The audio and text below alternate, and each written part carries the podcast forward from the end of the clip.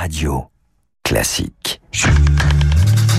Radio Classique, le journal imprévisible avec Augustin Lefebvre. Bonjour Augustin. Bonjour Renaud, bonjour à tous. Vous nous emmenez au théâtre ce matin, l'une des pièces préférées des Français fête ses 125 ans aujourd'hui. Oui, le 28 décembre 1897, le public du théâtre de la Porte Saint-Martin à Paris découvrait la pièce d'un jeune auteur, Edmond Rostand, et son incroyable personnage, Cyrano de Bergerac. Immense succès, jamais démenti, et depuis, les plus grands comédiens ont interprété le rôle. C'est tout? Mais oh non, c'est un peu court, jeune homme. On pouvait dire, oh Dieu, bien des choses en somme en variant le ton. Agressif. Moi, monsieur, si j'avais un tel nez, il faudrait sur le sang que je me l'amputasse. Amical. Mais il doit tremper dans votre tasse. Pour boire, faites-vous fabriquer un hanap. Descriptif, c'est un roc, c'est un pic, c'est un cap.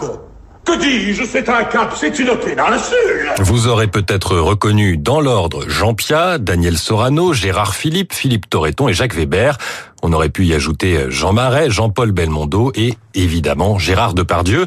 Dans l'émission La Grande Librairie, l'acteur se souvient de sa rencontre avec le rôle. C'était de la musique, quoi. Moi qui savais pas parler, là, j'ai été servi. Vous vous êtes retrouvé immédiatement dans ce personnage, prêteur, Direct. libre, insolent, Absolument. libre jusqu'au point d'ailleurs de. Et puis même ne pas monter bien haut, peut-être, mais tout seul. Ah. Ça, ça c'est la. Pledger, comme tous ils le font, des vers aux financiers Se changer en bouffon Dans l'espoir vil de voir aux lèvres d'un ministre naître un sourire enfin qui ne soit pas sinistre Non, merci Déjeuner Et ça continue, on pourra écouter ainsi euh, tout le texte. Gérard Depardieu qui a évidemment enlevé son faux nez après le tournage du film de Jean-Paul Rapneau, mais il a longtemps gardé la moustache jusqu'au milieu des joues. Non, mais c'est difficile de quitter un personnage comme Cyrano. J'essaye de couper la moustache de Cyrano et j'arrête pas de me couper, là. Partout. Parce que j'ai tenté de me raser et je n'arrive plus à me raser. On peut pas en sortir tout de suite, c'est pas, c'est c'est absolument impossible. Alors difficile, c'est un terme qui revient souvent chez les comédiens. Difficile car il faut faire abstraction des interprétations précédentes. Difficile car il faut se souvenir des très nombreux alexandrins, environ 1600. Difficile car physique, donc Michel Villermoz de la Comédie Française. Il n'y a pas de moment pour souffler, euh, se dire bon voilà j'ai fini ça, il y a la tirade des nez, mais après la tirade des nez, ah non il y a ça, puis après il y a ça, non puis après il y a ça. Mais ça n'en finit pas, ça n'en finit pas, ça n'en finit pas. Michel Villermoz a joué Cyrano dans une mise en scène de Denis Podalides. Euh, Selon ce dernier, la difficulté, c'est l'équilibre. Il y a un personnage qui tient aussi du géant de conte, de la grande figure euh, emblématique, et en même temps un homme extrêmement fragile, très vulnérable, très secret. Si vous donnez trop dans le géant mythique, le rôle devient trop claironnant, cocardier. euh. Par contre, si vous oubliez ça et que vous allez trop dans la fragilité, le- vous risquez de banaliser le personnage. Dans cet équilibre, il faut inclure le public, et ça, c'est ce qui motivait Jean Piat. C'est difficile, d'abord parce que le rôle est très long. Et puis, étant donné que chacun s'identifie volontiers à Cyrano, les Français s'incarnent dans Cyrano. Chacun des spectateurs a sa petite idée. Euh, chacun voit Cyrano à sa manière.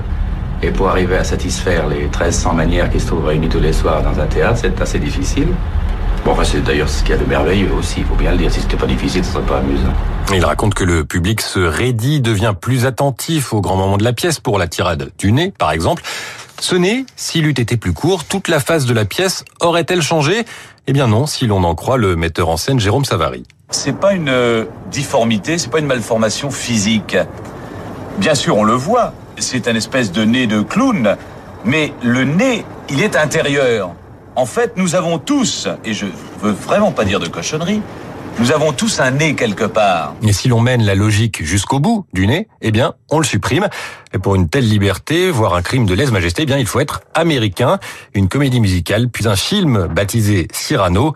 Dans le rôle, l'acteur Peter Dinklage atteint de nanisme. That's very controversial, obviously, especially. C'est évidemment euh, très controversé, surtout en France, reconnaît le comédien. Mais je pense que tout le monde peut jouer Cyrano. Avec ma différence de taille, moi aussi, j'ai pu avoir l'impression d'être indigne de la personne aimée. Et oui, derrière ce personnage si français, des valeurs universelles, et je termine ainsi mon exploration. Il me semble avoir dit bien des choses, en somme. Il est grand temps pour moi de faire une conclusion, car je ne veux pas qu'on pense, c'est un peu long, jeune homme.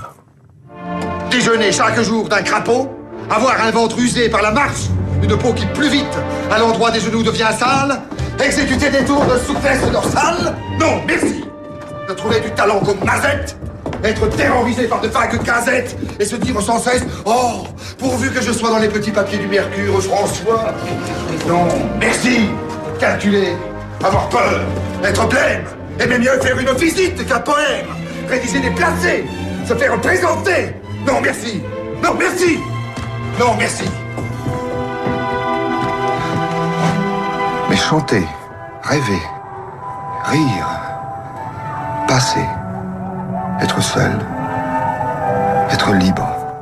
L'hommage d'Augustin Lefebvre à Cyrano de Bergerac, je vais y arriver, le meilleur du journal imprévisible d'Augustin Lefebvre que vous retrouverez euh, tout au long de la semaine prochaine, 7h56 sur l'antenne de Radio Classique. Dans un instant, c'est Pierrick Fay que nous allons...